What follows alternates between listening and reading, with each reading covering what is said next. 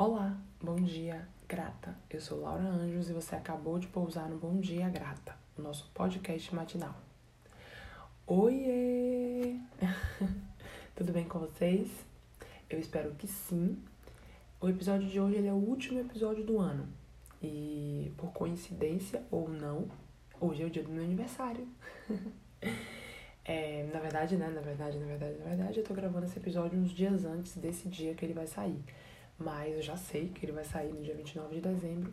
E dia 29 de, nesse dia 29 de dezembro de 2021, eu tô comemorando meus 26 anos. E é, geralmente, né, dia, os dias do meu aniversário são dias muito reflexivos para mim. Eu não sei como é que você encara do lado de lá as passagens de ciclos. Tem gente que não gosta, tem gente que ama, tem gente que supervaloriza. Mas do lado de cá eu tô sempre muito quieta, né? É, mesmo em, anos em que eu comemorei, né, que eu estive com outras pessoas e tal, eu tive algum momento do meu dia que eu estive extremamente quieta. Geralmente nesse dia do ano eu, eu escolho ir à praia, que é um espaço em que e eu escolhi bem cedinho, assim, e a praia é bem cedinho, é ele é um espaço em que não tem muita gente, né? Não tem farofada, não tem garrafada, não tem risos, não tem vozes altas, só tem eu, o mar e a, toda a brisa, né? Então, é um dia muito simbólico para mim, é uma passagem de ciclo, né? Eu acredito muito nessas passagens, eu fortaleço-as e eu acredito como um momento de gratidão mesmo. Então, é muito simbólico estar agradecendo por esse ciclo de um ano dentro do de um dia tão importante para mim. Então, é isso. O episódio de hoje ele é mais nesse sentido mesmo, né? O ano termina e começa outra vez. Então, a gente tá aqui essa semana falando de, de fechamento de ciclo, mas a partir da semana que vem a gente já tá no novo episódio falando de início de ciclo.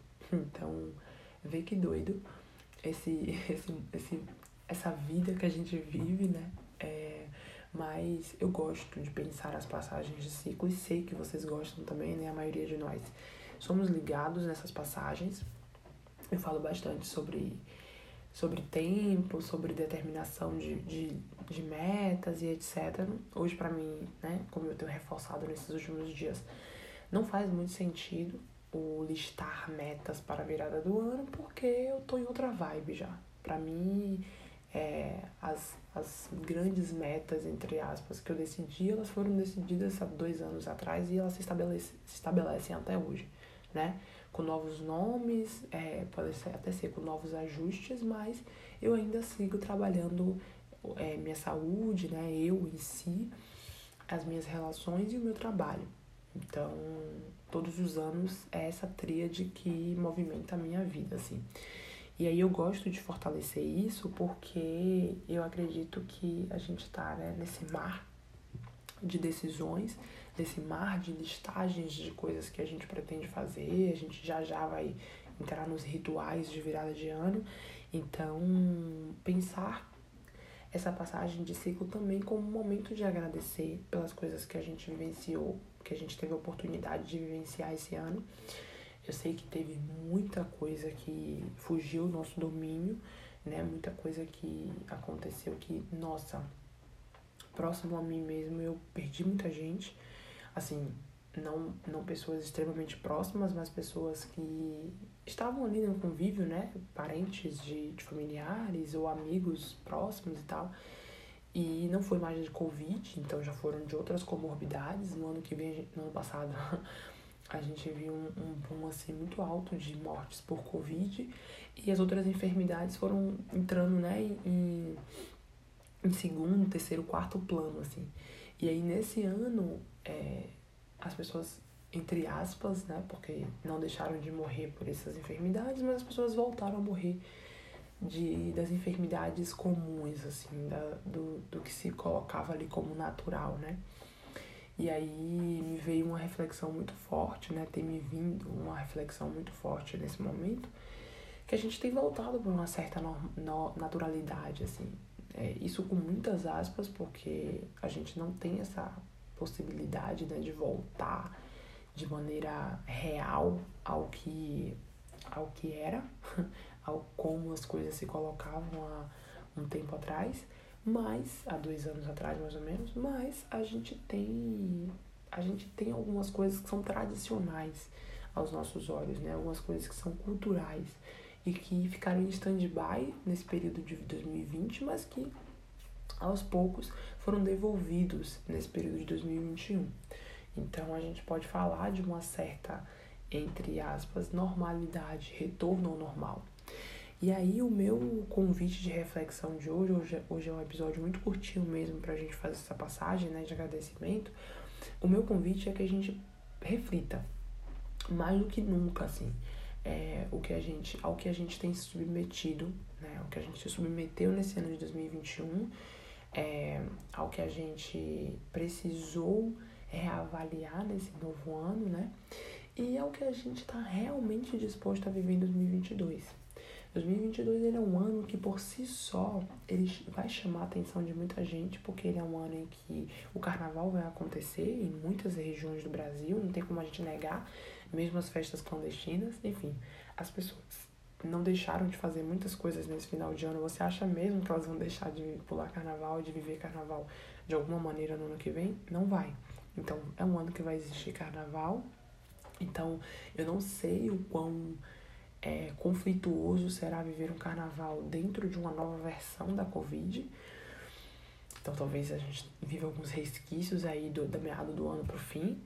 É, a gente vai ter um ano em que vai existir Copa do Mundo, um ano em que vai existir eleições de eleições de algo que ainda está muito é, obscuro pra gente, né, de como vai acontecer, mas enfim, são elementos que pro brasileiro, nossa, é total pão em circo, né? Então, o como é que a gente vai se implicar nesses processos, assim, se a gente vai se implicar, porque tem isso também. É, tem as pessoas e possibilidades de não estar implicado nisso de maneira direta e o, o, como vai ser colher essas consequências, né? Não quero entrar nesse assunto agora, porque, enfim, o episódio, como eu disse, ele é curto e ele é muito mais de agradecimento do que de ficar pensando, deduzindo o que vai ser 2022. 2022 vai ser aquilo que 2022 será.